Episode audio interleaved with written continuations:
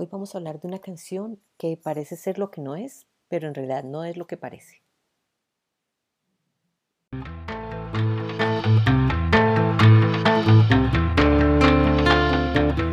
Soy María Margarita Arenas y este es mi podcast Tras las Letras.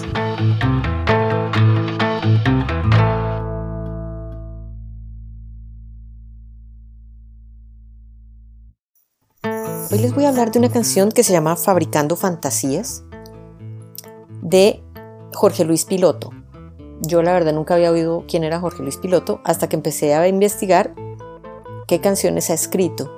El primer éxito internacional que tuvo fue Por ella, que fue una canción grabada por José Feliciano y José José.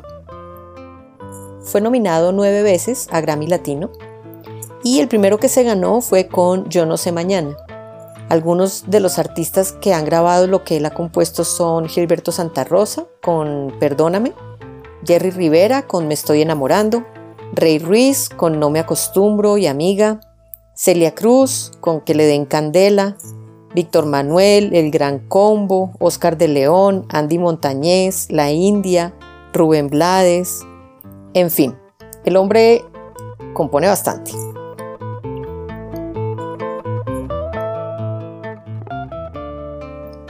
Cuando yo escuché algo sobre esta canción, alguien me dijo que la canción no era una canción de amor, que es lo que piensa uno cuando la escucha primero, sino que era una canción que le habían compuesto al hijo de un cantante que se había muerto. Entonces ya me puse a escucharla con esa intención y sí, la letra cuadra bastante.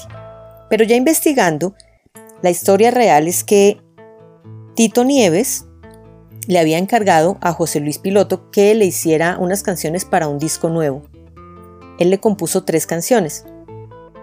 Entonces un día lo llamó Tito Nieves y le pidió que le pusiera algunas de las canciones que le había encargado y él estaba en su casa con Raúl del Sol, que es la persona que le ayudó con la música, y por teléfono le pusieron al piano la canción, la cantó José Luis Piloto, la tocó Raúl del Sol, y cuando terminaron de cantar la canción, al otro lado de la línea había un silencio total, tanto que José Luis Piloto pensó que se había caído la llamada.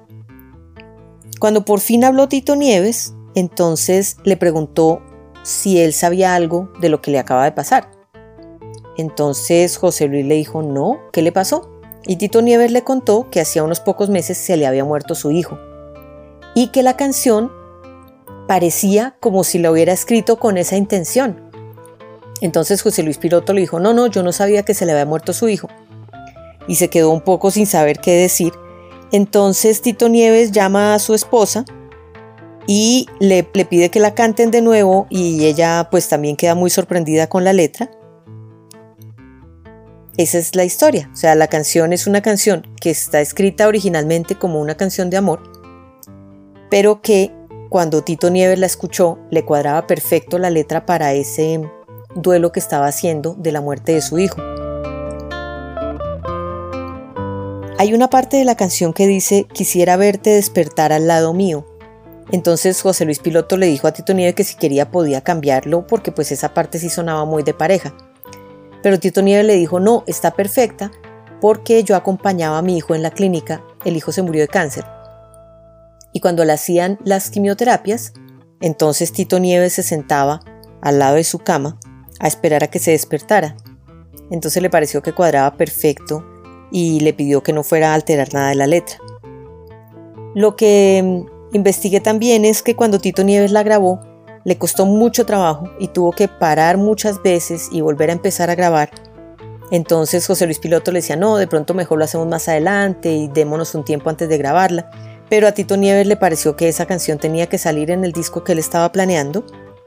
Y Hacía pausa, respiraba, tomaba agua y empezaba de nuevo porque fue muy emotivo cantar una letra que se acomodaba perfecto al dolor que estaba sintiendo en ese momento Tito Nieves. Por favor, búsquenla y véanla con esas dos intenciones. Con la intención del compositor de que fuera una canción de amor y de una pérdida, y con la intención que le puso Tito Nieves como una canción de duelo y de despedida para su hijo.